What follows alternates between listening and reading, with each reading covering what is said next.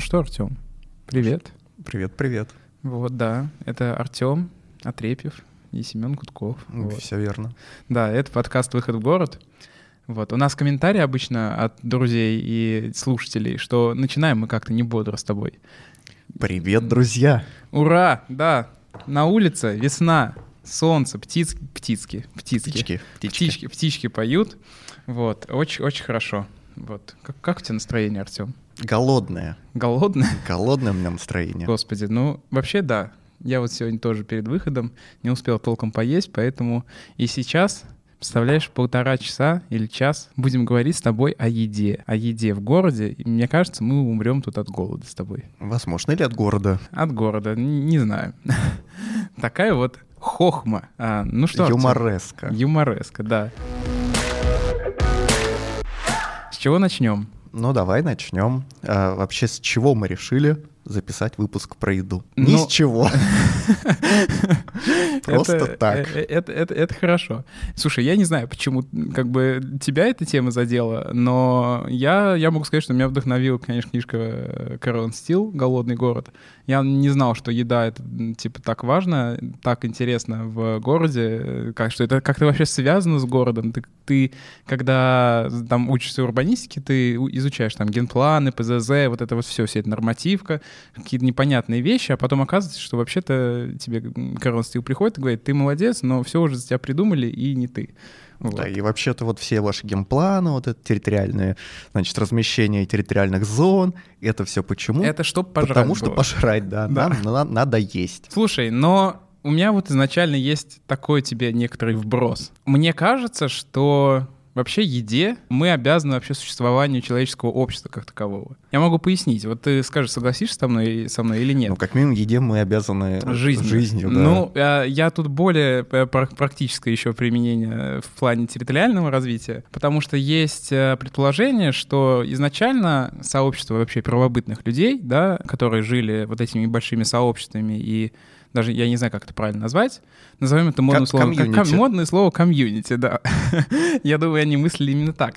И вот это вот сообщество э, людей, э, племя, племя, я вспомнил умное слово, вот, оно образовалось вокруг еды. То есть люди объединялись для того, чтобы добывать себе еду, добывать себе пропитание. Вот некоторые исследователи говорят, что именно благодаря вот этому объединению человечество и выжило и начало расти. И, по сути, еда — это та вещь, которая сформировала нас как человека социального. Ну, еда — это такая скрепа человеческая, всемирная. Предлагаю в Конституции закрепить новую скрепу. В Конституции э, Земли Конституция Земли, да, что еда — это... Да, надо еще выбрать гимн Земли.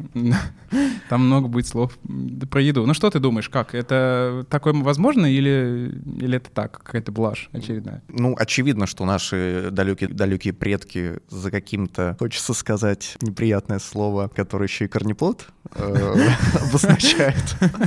У нас, мне кажется, будет самый странный выпуск за все, за все время. Никакого, никакой полезной информации мы здесь не будем, просто будем просто... Час о еде а, говорить. Наши предки, конечно же, стали селиться вместе, чтобы было проще выжить, как отбиться от перипетий и невзгод э, дикой среды, ну и чтобы обеспечить себе какое-то пропитание. Из-за этого наше общество и выжило, и из-за этого оно сформировалось. Сформировалась, знаешь, такой командная работа. Вот, мне ну, кажется... Ну, одни, одни охотятся, другие разделывают да. этого. Одни, э, значит, мамонта забивают, другие в него э, пуляют этими копьями, третьи его несут, значит, тушу разделывают, насиловать, четвертый... А один главный ест. Да.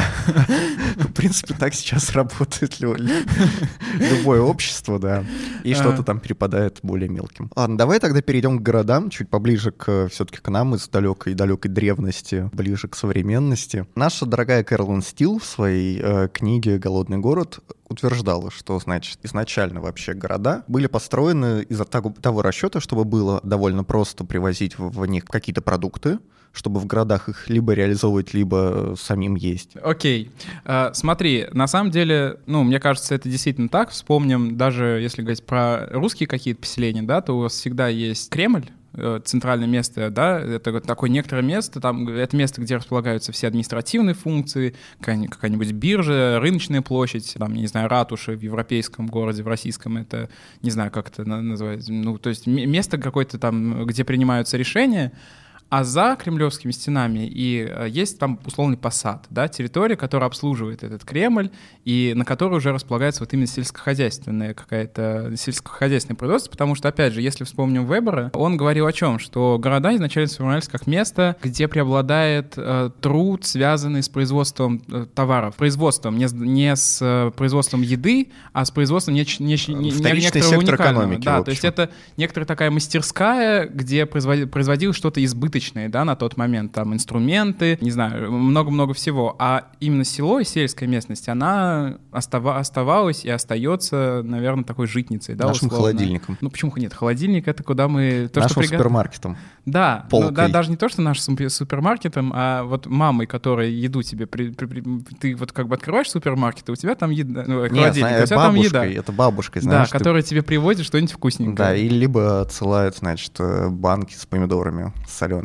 И самое смешное, что на самом деле мы сейчас так идем просто по истории, видимо, там как, как, как еда на исторический какой-то прогресс городов влияла. Есть также исследования, которые показывают, что некоторые продукты могут коренным образом переломить вообще пространственное развитие и вообще повлиять на развитие городов и стран. Как ты думаешь, какой это продукт? Хочется вспомнить говядину и опять пассаж из книги Карлон Стил, в котором она говорила, что пути и вообще современные улицы Лондона, как минимум, и других средневековых городов, они такие, потому что по этим дорогам пригоняли скот в город. А, ну ты хочешь сказать, то есть... Э, Говядина, свинина, да. вот это вот все. Ты мясо. Мясо? Мясо. Ну, я, кстати, не знаю насчет мяса. То есть они повлияли, возможно, на пространственную организацию внутри городов, да? То есть ты говоришь о том, что вот эти, вот эти непонятные узкие улочки... Не-не, не, не, не, не непонятные узкие улочки, а как раз-таки то, что в российской практике называется вылетные магистрали. Такие, знаешь, э, дороги из центра города к периферии, к пригородам. И по ним перегонялись, э, перегонялся скот. Да. Окей, нет, я говорю несколько о другом.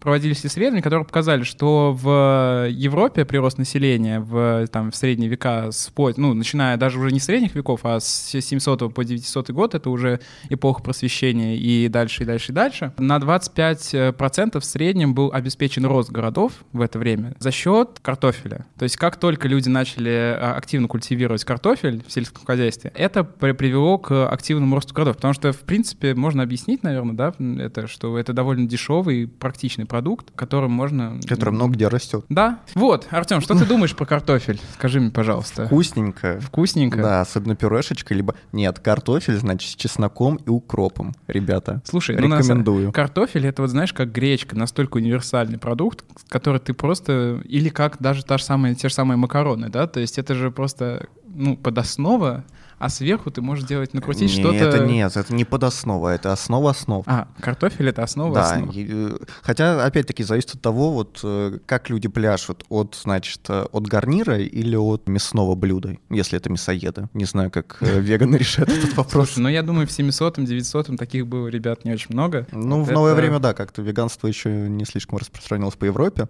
Зато распространялись рынки, которые были, мне кажется, во все времена с древнейшего средневековья до, не знаю, до 21 года. Вообще, если так подумать, то рынки -то это одни вообще из первых общественных мест, как ты уже ранее упомянул, был, значит, город э, как центр э, такой власти и вокруг него такой системы жизнеобеспечения. Центр, сердце этого города были, это была рыночная площадь, конечно. Да, была, это был торг. Торг, значит, мне кажется, рынок стал такой, знаешь, предтечей, ну, во-первых, таких то, что потом назовут третье место, то есть люди туда не только за какой-то едой приходили, но это было место для собраний, для обсуждения каких-то там насущных вопросов земледелия, судоводства не знаю чего еще. Ты думаешь, слушай, я думаю, что на рынках в том-то и дело, на самом деле, суть рынков как третьего места, что приходя туда за э, там растениями, едой и так далее, люди обсуждали попутно еще и многие другие вещи. И опять же, э, если вспомнить Карен Стил, она описывает очень классный момент, как в Париже это работало, и что, например, э, монархи, которые правили Францией в то время, они безумно боялись рынков, и вот и именно рынков Парижа, потому что помимо того, что там люди покупали еду, это место было скоплением для различных революционных дискуссионных групп. То есть люди приходили и в каком-нибудь трактире или за, за прилавком обсуждали дела, которые они не могли обсудить больше нигде. И таким образом, конечно, рынки, с одной стороны, это было безумно хлебное, да, там место, которое кормило весь город, но с другой стороны, это было всегда очень место политическое, всегда. Ну, сейчас такого явно нет, мне кажется. Слушай, ну, во-первых, я бы так не сказал. Даже если мы говорим о российских каких-то, да, ну, уже некоторых... Э, понятно, что рынки при развитии супермаркетов, там, сетей, они потеряли какую-то свою былую э, функционал в плане получения свежих продуктов, но... Не согласен? Ну, отчасти, отчасти, отчасти, да. Ну, согласись, что теперь у тебя есть альтернатива. Раньше альтернативы не было. Вот сейчас ты можешь пойти, в принципе, и купить свежие продукты не на рынке. Мы это уже однажды обсуждали в нашем подкасте. Да. К, к, к чему я веду? Что даже сейчас вот эти блошиные рынки условно и кто угодно, вот этот сам процесс торга, да, когда ты видишь там кусок говядины за одну цену и говоришь, что нет, давайте по-другому, это уже какой-то процесс общения, и часто туда люди приходят в том числе и за опытом, который они не могут получить в супермаркете, общения. И это так и работает и не только в России, и везде так и работает. Вообще, еще, мне кажется, рынок имеет большую долю самоорганизации. А вспоминаем наш выпуск про централизованное городское планирование, угу. особенно в России, там, в 90-е годы, да, мне кажется, и в мире, ну, немножко пораньше, очень большую долю имела какая-то самоорганизация, то есть рынок как э, предприятие, если можно так сказать, как сущность, была довольно такой, был замкнутой системой. Сейчас это, знаешь, э, я, я вспомнил, когда вот в детстве э, выходил из метро, и еще сидели бабушки, торговали, значит, семечками. Когда кто-то приходил не из их, э, не, не с их места, они его прогоняли, значит, типа, что ты тут встал, это наше, значит, место. Слушай, а я, я, я вспоминаю несколько вообще э, совершенно другой пример, это про то, что рынок и рыночная площадь — это настолько где-то далеко в человеческой подкорке, то иногда даже удивляешься. Я читал э, книгу, я не помню, как она называется, э, на английском языке, она посвящена поселениям беженцев в пустынях э, Ирака или где-то. То есть это люди, у которых, которые там последние 50 лет живут вдали от цивилизации, цивилизации, к ним приезжает там раз в месяц только ООН, привозит им воду и лечит их от каких-нибудь заболеваний и уезжает. То есть, по сути, люди живут в пустыне одни. У них там есть небольшое поселение, и что самое смешное, что эти люди, которые ни разу не были, не были в городе в крупном, они воспроизводят паттерны, которые в них заложены на каком-то непонятном уровне, потому что э, у них образуется рыночная площадь, то есть вот идет жилая застройка, и у них идет фронт улицы, у них идет уличная такая, знаешь, уличная торговля, торговля с вывесками, с витринами, где торговцы фрукты тебе показывают, предлагают попробовать. У тебя себя там же рыночная площадь, где вот это все происходит. То есть это на каком-то уровне абсолютно глубинном, на самом деле, у нас сидит. Вот этот вот э, сам формат места, да, где мы приходим и обмениваемся. Ну, слушай, но это те же самые процессы, которые были в далеком Средневековье и вообще на заре человеческой цивилизации, только вот они формируются сейчас в отдельном взятом обществе. Вот. Хотя, мне кажется, там еще немножко можно карго приплести, потому что вспоминается вот это племя где-то, значит, э, непонятно где, на каком-то острове, к которым тоже ООНовцы сбрасывают помощь гуманитарную, значит, и они ждут э, самолет как божества, но это не тема нашего подкаста, это просто я решил показать, какой я умный. Я тоже смотрел этот, это видео. А я не, это не видео, я читал книжку. А я, а я узнал из э, подкаста, из YouTube-канала э, «Самый умный комик», где они смешно шутят над... Надо книжки читать, надо не ну, YouTube смотреть. Давай поговорим на другие а, темы, связанные с едой, как вообще еда и городские практики взаимодействуют друг с другом и сосуществуют. Например, давай начнем с самого простого, с приготовления пищи и с э, того, что скрыто от глаз общества в целом, но есть, я думаю, у каждого из нас кухни. Скрыто? Не знаю. Кухня — это такое, знаешь, это так, такое интимное ну вот я не знаю, ты был у меня много раз дома да. на больших вечеринках, и ты знаешь прекрасно, что почему-то ко мне в комнату люди отказываются идти, а вот на кухне всем очень удобно сесть на мою плиту и и, и, именно, и именно там сидеть и разговаривать. То есть я бы не согласился, что особенно как человек российский, и у которого родители советские, и все мы да, эту культуру впитали. На кухне, да. Разговоры на кухне — это абсолютно кухня, это в советском и российском Причем, ментальности. Кстати, не только, знаешь, не только разговоры, а, значит, какой-то политической активности, ну, то, и, есть такое ощущение, что разговоры на кухне, это значит, это обсуждает политику, да, диссиденты да. всякие. Так нет же, вот у меня, например, разговоры на кухне, они больше ассоциируются, знаешь, как, с какой-то такой интимной историей, типа секретики, все, все дела. Ну да. Это Вот. на самом деле интересно. Я не задумывался о том, э, это исключительно советская, российская практика такая, или это все-таки что-то международное, да, такое. Так что кухня — это не исключительно сейчас закрытое пространство. Ну смотри, международное, мне кажется, опять-таки зависит, потому что дом, он же по-разному конструируется в разных культурах. В в России ча- чаще всего место приема пищи, стол обеденный, он как раз-таки соседствует с местом приготовления пищи, находится в одном помещении, на кухне. Но в западной традиции есть, значит, есть kitchen кухня и есть обеденная Мгм. комната. А Они немножко разнесены. Самое, самое интересное, что на самом деле вот исключ- если брать исключение, да, это вот советский период, когда мы, ну, даже в советский период пытались объединить э, прием пищи и приготовление. Просто это физически не получалось очень плохо, потому что комнаты были маленькие, и люди уносили просто еду приготовили и унесли в большую комнату. Но изначально русская изба по своей структуре это огромный такой open space, этот, э, как сейчас назвать, апартаменты Так. свободной планировки, где у тебя зонирование, оно за счет предметов интерьера и каких-то там условно печь и при- при- прилегающих на территории означало место готовки. С другой стороны, И там спальное недалеко... место. И спальное место, да. С другой стороны, у тебя недалеко от этого разграничено место для приема пищи. Потом у тебя место, где у тебя гость приходит. То есть это на самом деле... Это, просто студия 25 квадратных метров Нет, это, вот это... Нет, все-таки площадь побольше, я думаю, была избы. Э, Вот. Я вспоминаю, как в 50-х годах, когда проектировали хрущевки, советские архитекторы, в частности, архитектор Пасохин. Занимательная история, если кто-то из наших слушателей не знает. Ну, э, расскажи вкратце. Значит, перед тем, как э, перейти к типовому жилью, к панельному, советские архитекторы просчитывали, сколько советскому человеку нужно места для различных активностей внутри дома. Там зарядка, сон. Например, чтобы был норматив, сколько там нужно сделать человеку шагов, чтобы приготовить борщ. Я, к сожалению, не помню, но, значит, э, Ну да, на самом был. деле есть очень хорошая выставка, раньше была, по-моему, в гараже, которая а, без э, просто пояснений, картинки, а еще есть классный стикер-пак с картинками из Пасохина, вот, э, где непонятные люди кланяются, наклоняются, выгибают руки, чтобы попытаться уместиться в Да, типичную да, да. советскую квартиру. Да. И именно из-за этого у нас, значит, кухня на Хрущевках там сколько, 6 квадратных метров. И до сих пор вспоминаю, и, к сожалению, уже не помню кто, слушал тоже какой-то подкаст, либо это тоже видео какое-то было. Какой-то москвовед, значит, говорил, что все это рассчитывали, рассчитывали, но не учли, что у некоторых эм, людей советских есть, э, извините, попа толстая.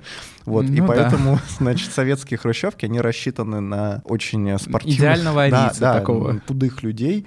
Вот. А еще, кстати, почему-то там был- были расписаны все, типа, сколько даже нужно места, чтобы а, носки надеть. Ну, то есть, Но- условно, чтобы ты понимал, по- насколько я помню, там был просчитан даже размер, э, дли- э, э, длина э, ш- вот этой вешалки в Да, да, гардеробе, и рассчитывался это из серии, э, значит, у нас два члена семьи, у них двое детей, э, на каждого члена семьи по три платья, ребенку, значит, одна, одно-две рубашки, а вес каждой рубашки такой-то, соответственно, уместиться должно столько-то, выдерживать должно столько-то. Конечно, это абсолютно рационально звучит, но Да, насколько там, это там, значит, реализуемо... были, э, были совершенно какие-то средние антропометрические показатели советского человека, и все, все в квартире было учтено, кроме того, что как-то должны, значит, у людей появляться дети. Эта активность не, не была никак учтена в этом документе. Как мы пришли к этому в подкасте про еду, я не знаю. Это, конечно, проблема любого типа по- попытки рационализировать какой-то процесс многогранный, да, тип- типизировать. Это а- а-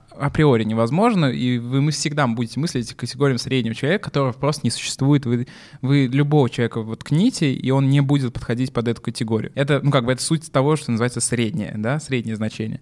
А второе, это, я хочу сказать, что не совсем это нововведение Пасохина, потому что еще уже там в 1913 году это американская, значит, такая предпринимательница, которая, собственно, и одна из, идеал, из, из иде- идеологинь а, со- со- со- создания кухни, она этим и занималась, собственно. Она привязывала там к... Она устроила лабораторию, целую лабо- лабораторию, в которой на практике э, к женщинам привязывали, значит, такие ниточки к ногам и смотрели, на, насколько... То есть ну, вот по расстоянию ниточки измеряли, на, там, как- какое, какое пространство нужно женщине для того, чтобы комфортно находиться на кухне. Так что это не совсем. Женщине. Женщине. Это, кстати, очень важно на, на самом деле, и до сих пор, мне кажется, эта кухня во многом даже в развитых странах э, есть такое некоторое деление, да, что кухня — это все-таки женское пространство. Я не соглашусь, потому что мне кажется, что сейчас в развитых странах, наоборот, есть тренд отказа от кухонь как такого помещения для приготовления пищи и сохранения такого небольшого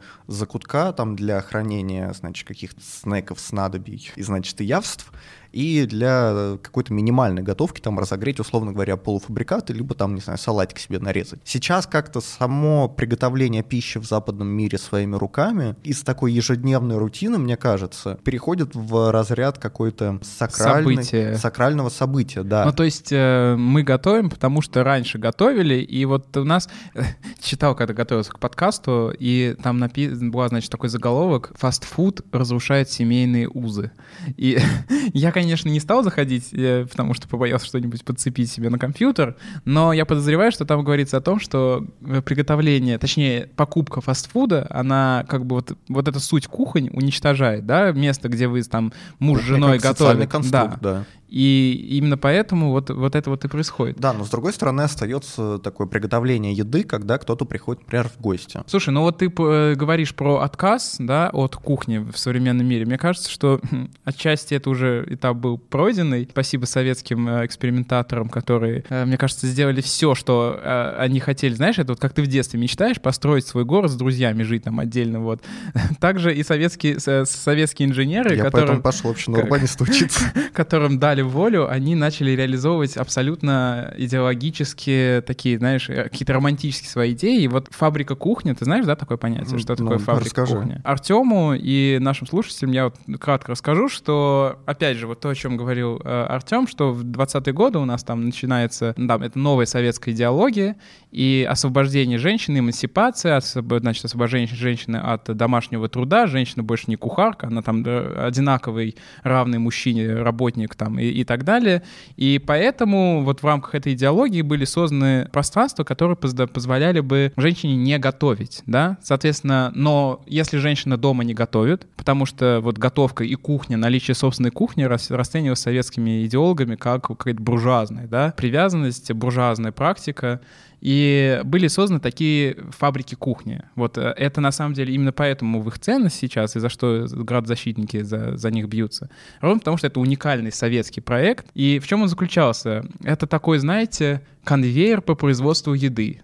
То есть, э, на, на самом деле, типовая, типовой проект фабрик кухни выглядел как, что на первом этаже у тебя производственное помещение, где у тебя вся эта еда готовится, все это у тебя там огромные, значит, э, чаны с едой, все. То есть фабрика кухни — это место, где у тебя в промышленном масштабе на жителей ближайшего микрорайона готовится еда. То есть теоретически тебе не нужно иметь кухню в доме, и, кстати, конструктивистские дома часто этим грешат, что там нет ванны и кухонь, потому что они должны были быть общими, например. Вот на первом этаже этаже это такое производственное помещение, на втором этаже это место, где ты мог прийти в обед и перекусить, то есть это место для твоего обеда, там, завтрака. Последний, третий этаж, как правило, это такой банкетный зал, где ты мог пригласить гостей, сесть и так далее. То есть кухня как таковая была вынесена из квартиры как э, место там буржуазное. А через сто лет все это превратилось в сервисы доставки? Нет, сервисы доставки... А, кстати, еще что интересно, советские инженеры, конечно, потрясающие. Они на крыше придумывали летние веранды, да, где ты мог покушать летом, сесть. Ну, то есть это абсолютно какая-то и заметь, раньше, чем на Западе хоть где-то. Нет, на самом деле конструктивистский, конструктивизм, а, модернизм советский — это, безусловно, там одна из главных архитектурных наград, которые мир получил от э, России. Но все равно, все равно не прижилось. Все равно у нас до сих пор есть кухня, спасибо, есть где собираться. Да, конечно. Есть где посидеть у Семена дома, значит, на плите. Вот.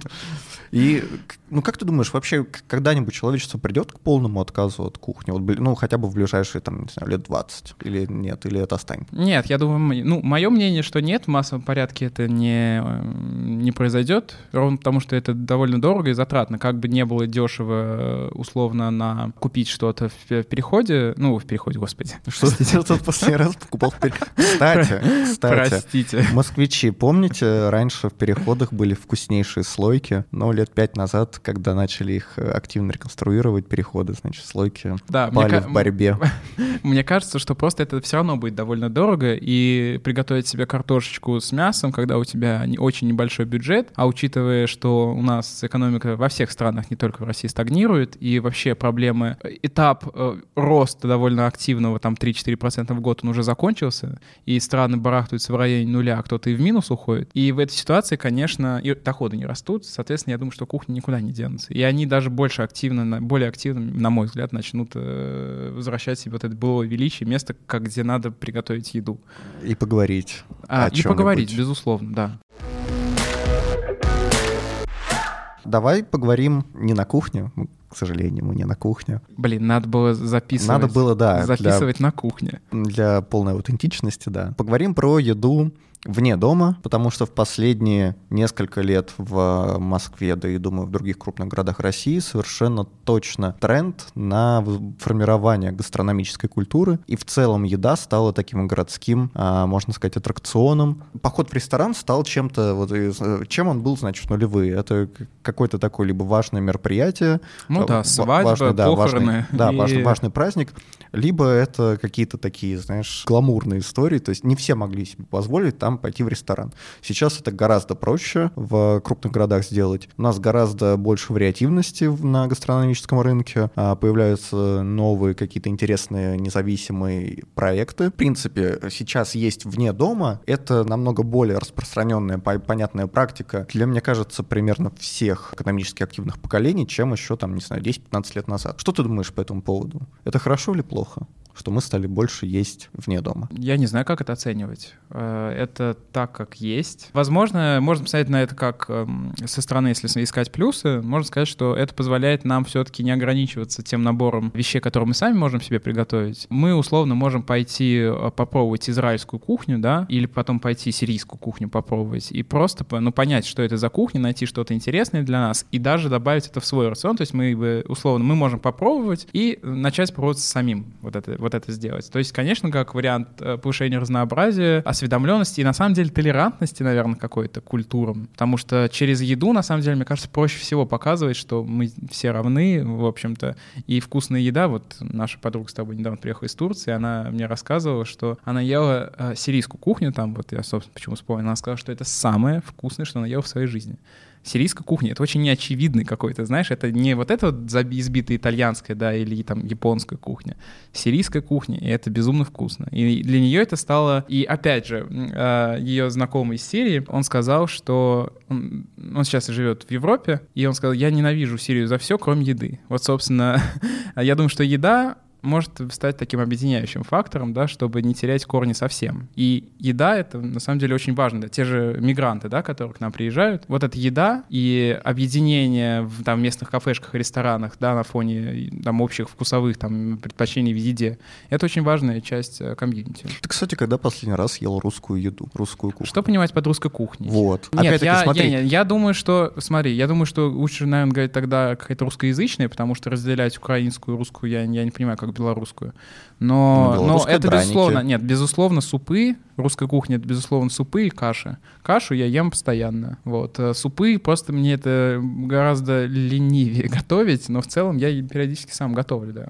Просто последний суп, который, например, я ел, это был шведский суп с фрикадельками. Совершенно не русская кухня, а э, я просто сейчас подумал, есть какое-то представление, там, кухня знаю, итальянская, кухня, не знаю, немецкая, обожаю карри-вурст, та же самая японская, китайская. Нет, русская кухня, безусловно, есть, просто вопрос том, что у нас это пока, ну, конечно, это не так развито, и бренд такой, я знаю, что иностранцы в Москве пытаются найти ресторан русской кухни, не могут его найти. Не потому, что русской кухни нет, потому что ресторанов нет, запроса, может быть, на это нету. Потому что туристов у нас не так много, на самом деле, и поэтому для кого ее делать, когда борщ могут, у, каждой, у каждого есть мама, бабушка, ну, практически у каждого, и которым она может это приготовить, и зачем идти в ресторан ради этого? Чтобы попробовать что-то новое, что ты, возможно, не умеешь готовить, или твоя мама, не знаю, далеко живет. Ну, я думаю, что все равно. Э, вот здесь мы возвращаемся к разговору, точнее, приходим к разговору о еде как о символе, да, каком-то.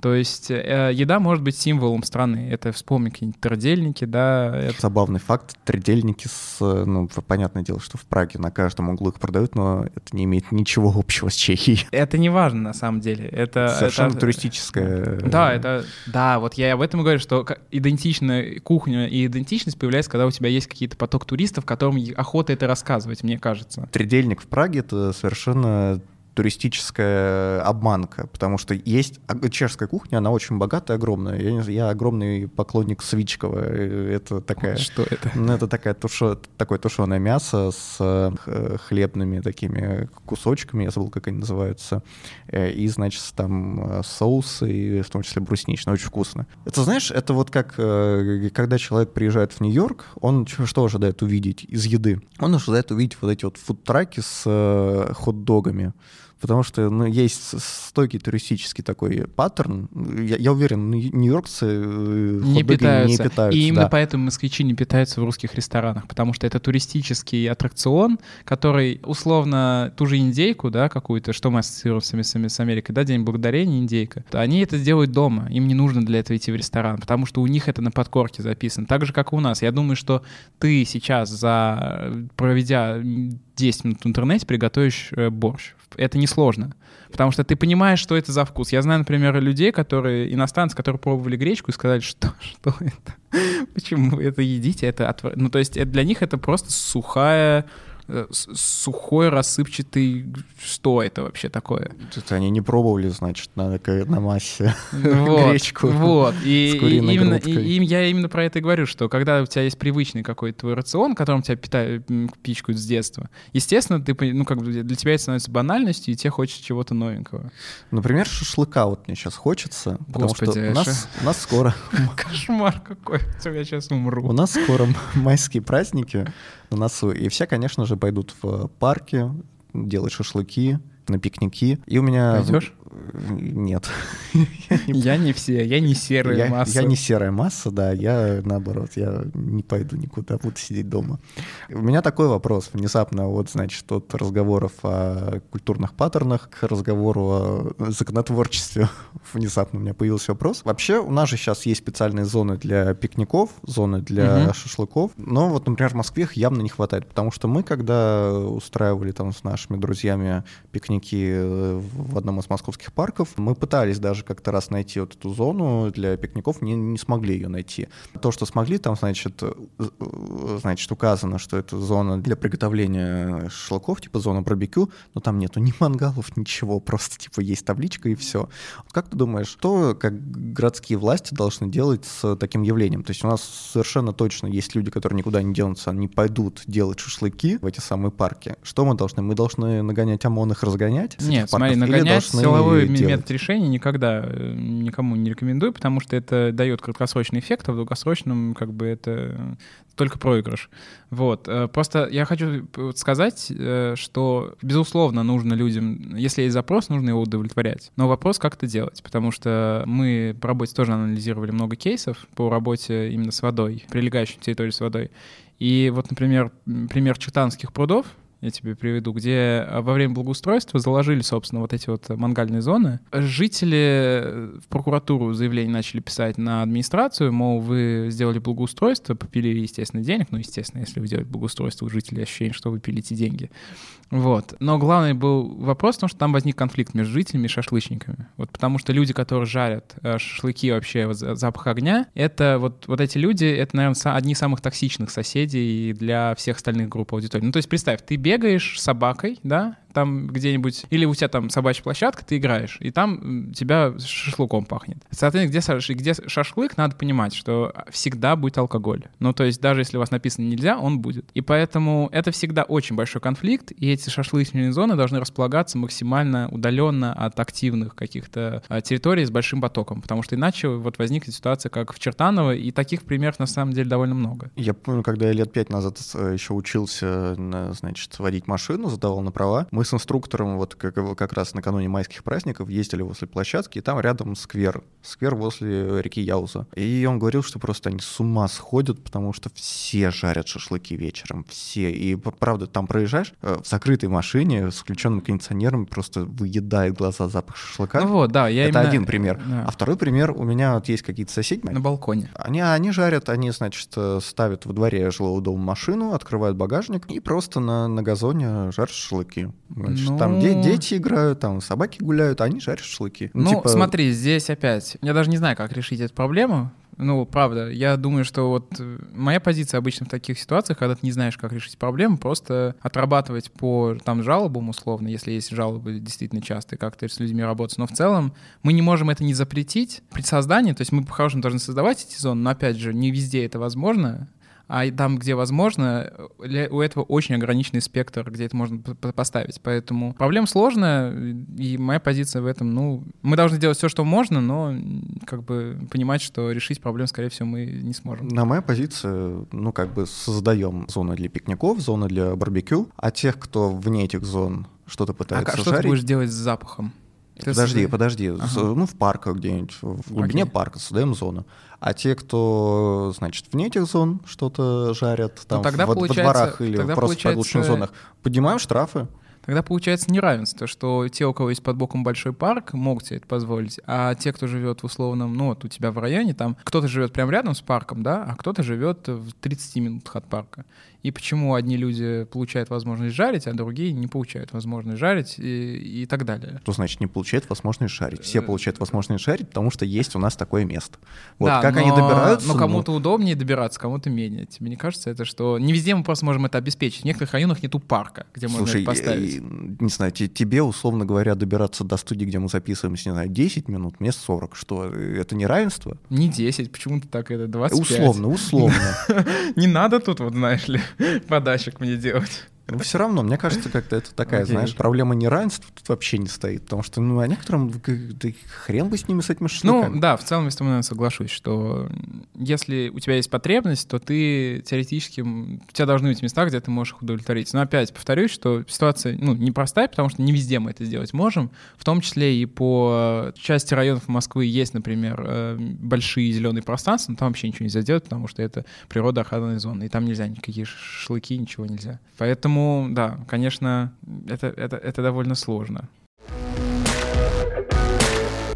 Давай, может, поговорим про то, какие политики продовольственные города могут себе позволить, а могут не позволить. У нас тем более есть новость. 15 числа Казань подписала Миланский пакт о продовольственной безопасности. Что это такое? Существуют цели устойчивого развития, которые были подписаны Организацией Объединенных Наций. И одна, собственно, из целей — это обеспечение там, устойчивости продовольственных систем, улучшение качества питания за счет мер, а, которые реализуются местными и национальными и субнациональными властями. Помимо Казани в России этот пакт подписала еще Москва, если я правильно помню, и, по-моему, Санкт-Петербург, но это не точно.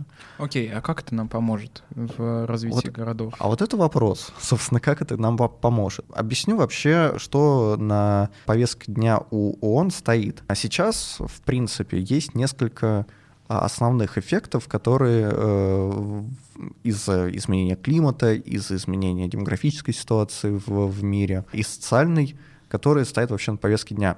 Это, во-первых, вопросы продовольственной безопасности, тот же самый, не знаю, вопрос качества еды, а, вопрос э, доступности еды сюда же входит, и вопросы противодействия э, всяким неблагополучным ребятам, которые, возможно, как-то через, через продукцию захотят навредить людям. Второй вопрос — это вопрос доступности еды в целом, потому что сейчас перед человечеством из-за изменения климата стоит вопрос, э, во-первых, перенаселенности, во-вторых, у нас некоторые э, виды продовольственных сельскохозяйственных культур находятся на грани, на грани уничтожения, потому что недавно был вопрос, у нас бананы э, через несколько Что? десятков лет, через несколько десятков лет у нас, возможно, не будет бананов.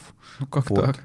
А И- мандарины, а как же Новый год? И вопрос с кофе еще стоит. Стоп, кофе вообще, мне кажется, пол- пол- половина мира не переживет отсутствие кофе. Вот, да. И из-за того, что климат меняется, из-за того, что меняется почва, где все это произрастает, вполне возможно, скоро у нас этого и не будет ничего. И, в принципе, вот, э, как, как я сказал немножко ранее, вопрос неравенства доступа к еде, он стоит уже на самом деле и сейчас, и не Но только... он всегда стоял, на самом деле, мне кажется, более-менее. Сейчас я могу сказать, вот, я, простите, перебью, что очень многие люди говорят, эксперты, аналитики, там, философы, много кто, социологи, что вот этот вот период с, там, с 45 по 90, какой-нибудь 95-2000 год, это вообще-то исключительное время для мира, когда у вас все было более-менее хорошо, у вас росли все, практически все экономики, у вас рос уровень жизни, а, неравенство выравнивалось и так далее, но вот все, время это закончилось, к сожалению. Все это время до до вот этого периода и после, ну, вспомним, еда, почитай любую литературу, да, художественную, вспомни какие-то исторические факты, как, ну, опять же, да, что у наиболее богатых всегда был доступ к более качественным и более, более большому количеству еды. То есть это никуда не делось, просто вот, вот это, за этот период, там, с 40-х, э, там, 50 лет 20 века, все вроде бы чуть-чуть выровнялось, но теперь, видимо, все идет в обратную. Есть специальный такой термин, который исследователи в Америке в департаменте э, сельского хозяйства, в Министерстве сельского хозяйства Соединенных Штатов определили. Называется продовольственные пустыни, food deserts. Район, чаще всего либо в городе, либо в пригороде, где люди по различным причинам не имеют доступа к свежим, здоровым продуктам. Вот. Чаще всего это либо причины э, экономические, либо транспортные. Почему вообще это существует? Во-первых, надо понимать, что в западном мире есть довольно большое разделение между благополучными районами, где богатое население, к этим благополучным районам липнут, э, не знаю, магазины продовольственные, там доступ к еде более простой, там более, больше выбора, и там, кстати говоря, по согласно исследованиям э, команды мэра, бывшего мэра Нью-Йорка Блумберга, в более богатых районах, во-первых, э, ниже э, процент людей с ожирением и с заболеваниями сердечно-сосудистой системы, а во-вторых, там продукты дешевле. Слушай, ну вот по поводу того, что хорошая еда влияет на э, самочувствие человека, и вообще э, хорошая еда, качество еды, в общем-то, является признаком благополучного общества. Тоже я тебе просто поясню, проводилось исследование исследователями Высшей школы экономики, которые показали, что чем больше в питании человека присутствует белков и вообще, то есть вот этих качественной еды, тем э, вероятнее наступление демократических преобразований. То есть еда влияет даже на политический э, режим отчасти. Точнее, даже не то, что влияет, но является индикатором. Потому что, как мы знаем, демократические режимы там более успешные. Ну, сложная связь, успешные они, потому что демократические, демократические, потому что более успешные, непонятно. Но, в общем-то, да, что э, более успешное общество, как правило, более хорошо питается. И это видно даже на страновом уровне. А на уровне районов, я думаю, что тем более. На уровне районов еще и с экономической точки зрения они более успешны, потому что доступ к супермаркету повышает стоимость недвижимости в округе, доступ к качественному магазину просто, если у тебя рядом садится хороший какой-нибудь...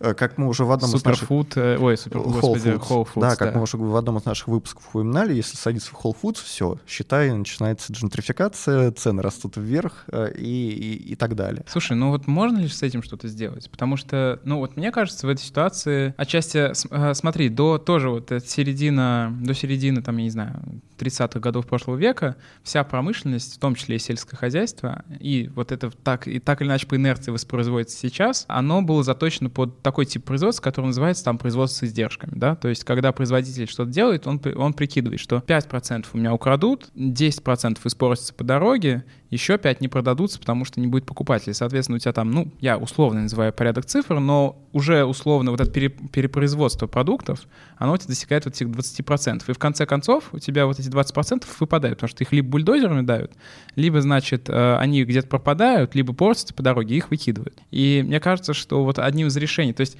решение любой задачи, оно экономическое. И там еда это тоже является отчасти там бизнес-задачей, да? У тебя делится на два основных блока. Это снижение издержек и повышение производительности. Повышение производительности — это вот всякие а, современные вертикальные фермы, да, то есть то, что пытаются сделать, чтобы как-то это работало. А вот снижение издержек — это сейчас модный вот этот э, формат торговли под заказ, условно. То есть тебе нужно это, ты нажимаешь, что мне это нужно, только в этот момент запускается производство этого товара. Если в промышленности это работает неплохо, может это работать неплохо. в сельском неплохо. хозяйстве это вряд ли будет работать. Вот может ли работать это в сельском хозяйстве? Я думаю, что нет. Производство промышленное — это да, если конвейерный, там, не знаю, какой-то, условно, ты делаешь какой-то продукт, у него производительно, э, не, не берем в расчет добычу материала изначального, сама переработка материала и производство конечного продукта — это менее долгий процесс, чем производство еды, потому что производства еды ты никак не можешь вот этот вот самый, саму историю с добычей изначального Но сырья с- выкинуть. а, изначального сырья, да, но вот опять же формат, который сейчас на самом деле везде в мире развивается, это кухни на районе вот эти, да, когда у тебя теневые кухни, они называются dark kitchen, когда у тебя где-то в районе или там в, в квартале стоит маленькая такая коробочка, ну, скорее всего, какой-то такой типа блок, который ты не знаешь, что там внутри, но если ты туда заглянешь, то знаешь, что у тебя там кухня внутри. В России это активно развивается, в мире это активно развивается, и это позволяет как раз работать под заказ на локальный какой-то очень локальный рынок, условно 3-4 дома, 5 домов, 10 домов. Может ли вот это решить проблему, или это, как- если говорить более о глобальных цепях поставок, то есть мы же понимаем, что современная там еда в городе — это гигантские системы логистики с суперсложными, вот опять пример, да, у вас э, Квинс, ой, это, это, по- порт заблокировал Грин, как его зовут там этот корабль? Evergreen. Evergreen, да. И все, у тебя поставки встали. Вот с этой проблемой нужно бороться немножко иначе. Мне нужно, потому что бороться с фудвейстингом, потому что у нас огромное количество Так, еды. по-русски. Ну, э, у нас огромное количество еды просто выбрасывается. Либо люди не съедают, там закупают э, килограмм яблок, съедают половину, а остальное выбрасывают. Вот. Либо... А как с этим бороться? Мы же не можем обязать их сдавать это все в фонд? Или Обяза- можем? Обязательно можем. Мы можем работать, опять-таки, это инструменты пропаганды. То есть мы можем объяснять, почему это, ну, что, что не у всех людей есть, там, условно говоря, доступ к еде. Это знаешь, как вот у супермаркетов есть, особенно в западном мире, э, надо понимать, что если у продукта подходит срок годности к концу, то он не сразу становится плохим, его можно потом еще потреблять какое-то время. Это ровно вот по философии фриганства, да, которые отказываются, не отка... они, стара- они стараются избегать покупки таких товаров, ну, именно еды, как э, в, в супермаркетах, ровно потому что они считают, что выбрасывается хорошей, качественной еды Да. слишком много, и даже не, они, это, это даже не то, что про экономию, да, хотя многие на самом деле занимаются этим из-за там, целей экономии, но философия такая, что зачем, зачем, если можно, вот, вот она есть, эта еда, и я лучше ее съем, она хорошая. Да, мне кажется, вот Самое смешное, городские что- политики должны быть направлены именно на это. Ведь это где-то очень глубоко в голове, потому что у меня были коллеги, которые, видя, что, значит, во, вку- в, а, во вкусе или, или в азбуке вкуса скидка 40%, так как по- подходит срок годности, они говорят, я что, сегодня тебе на помойке нашел? Вот это вот, оно завтра испортится, что это буду сейчас есть. Но когда я им говорю, что оно же свежее, оно даже, ну как бы мы знаем, как это обычно пишется, что срок годности, условно, там 1 апреля стоит, и еще не- несколько дней этот товар в любом случае годен, потому что это срок годности ставят, ну, на всякий случай, чтобы, чтобы кто-то там не отравился. И вот люди покупали только то, что произведено сейчас сегодня, и только вот только так. Но и... это недостаток информации. Нет, возможно, это личная позиция, просто она довольно распространена. Так же, как, на самом деле, у меня была подруга, которая, я была, она есть, которая говорит, что я не буду жить в жилье, в котором кто-то уже жил. Ну вот просто потому, что я не буду. Только новое жилье. Я не буду жить там, где кто-то жил. Здесь, мне кажется, похоже, что я что, буду есть по- поношенное, несвежее, испортившееся? Ну как же это так? Да, это, возможно, более глубоко, глубоко сидит, чем это... Я думаю, что это даже на каком-то биологическом уровне, там, что это воспринимается как опасно. Есть еще одна интересная концепция, называется local food, когда человек потребляет только пищу, которая выращена в определенном ареале, в его ареале обитания. Условно говоря, там, не знаю, в радиусе 40 километров от того места, где распространяется. Боюсь, что в России мы ограничиваться будем э, чем? Я даже не знаю, чем. Огурцы. Но, Кстати говоря- ну, у этой, видишь, у этой я вот сразу сходу, я, ну, как Ну, бы не, это а что, что у нас автоматически... растет нет, на дачах? нет, ну, это- Картошка. Ну, дача это, смотри, дача, во-первых, давай так, дача это исключительно российский феномен, во многом российский феномен, уникальный, которого во многом нет в других странах. И дачи, даже если мы говорим, что вот опять же Россия, да, в блокадный Ленинград, если вспомнить, недавно был концепт э, музей новый, там были, там предложили засадить капустой. Почему? Потому что во время блокады Ленинграда ленинградцы перешли на свои огороды. Они пытались вот то, то, куда те, у кого были они в доступности, и рядом эти, эти огороды разводились прям ну, в, в домах, рядом с домами, с подъездами и так далее. То есть у, у людей есть возможность такая, а в некоторых странах такого нет, поэтому мы автоматически решить это не можем. Мы можем подумать, как это решить. Например, сейчас э, довольно активно промотируется, развивается концепция сити-фермерства, когда бывшее какое-то производственное помещение переделывается под, а, условно говоря, теплицу. И человек может там арендовать небольшой кусочек земли, и там что-нибудь возделывать. Огурцы выращивать, помидоры, что-нибудь что Но такое. ты же понимаешь, что это все эти сети фермерства, но это хобби. Это воспринимается как хобби, времяпрепровождение и такой комьюнити. Про массовую поставку еды и обеспечение, жизнеобеспечения, конечно, тут речи идти не может. Потому что давай представим микрорайон, вот в котором ты живешь, а сколько там живет человек? Ну, пара тысяч, я думаю, несколько тысяч, там, до пяти тысяч. И представляешь, что если, если каждому нужно... Вот у нас огород там, э, где я жил, у нас там 10 соток, с них ты ничего, ты не можешь обеспечить себя едой, ты не можешь обеспечить себя мясом, ты не можешь обеспечить себя фруктами. Ты можешь дать себе ограниченный набор какой-то э, продуктов, который хватит тебе на полгода. Это 10 соток. А тебе представляешь, что у тебя 5 тысяч жителей, которым нужно каждому по вот этому участку. Даже если мы говорим, что у нас территория используется интенсивно, и мы знаем там супер удобрение, которое нам на одном метре квадратном позволяет на одной сотке это сделать, то, к сожалению, мы не можем, учитывая высокую степень урбанизации, сделать это в каждом Но городе. С другой стороны, у нас, например, под Москвой есть агрохолдинг «Белая дача», который поставляет, там, не знаю, салаты и всякую прочую такую зелень на территорию всей Москвы, обеспечивает практически весь город э, свежей зеленью. Сравнительно... Но это же не частная штука, это все равно, это, да, ну, в смысле, да. это не индивидуально. Я, я имею в виду масштабы, то есть если мы разделим ту территорию, которую этот агрохолдинг занимает сейчас, сейчас, разбросаем по городу, там, не знаю, возможно, как-то скомпонуем, там, не знаю, несколько этажей, допустим, делать, то тут уже как бы почему бы и нет. Мне кажется, такая, ну, то ну есть, смотри, эта история... опять же, это, это утопическая идея. Ты можешь обеспечить себя а, там десятью продуктами, ну, то есть сделать так, чтобы микрорайон имел картофель, там, помидоры, ну, какие-то базовый набор,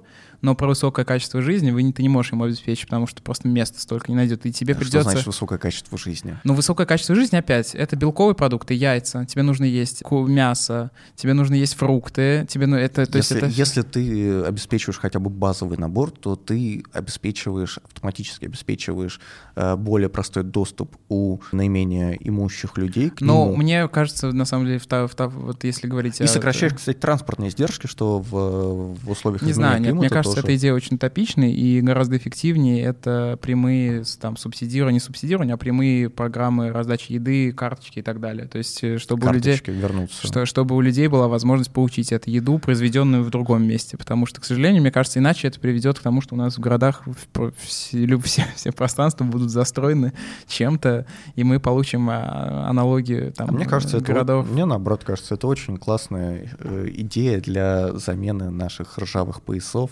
чем-то зеленым и полезным. Расскажи это девелоперам. У них свои планы, к сожалению. Что, Артем? Да, немножко мы помечтали с тобой. Вот. Э, солнышко, блин, как хорошо на улице, господи, я как есть хочу. Давай пойдем поедим, может быть. Пока, пока есть у нас с тобой возможность, э, человечество не вымерло и экономика еще хоть как-то держится, мы перекусим с тобой шурмой. Ты уверен? Я хочу шурму. Ну что ж, прощаемся. Семен, да. Артем, шаурма. Шаурма, да. Всем приятного аппетита, слушайте подкаст, вот, рассказывайте друзьям и не выкидывайте еду. Кушайте вкусно. Да, русскую кухню. Итальянскую. Всем пока.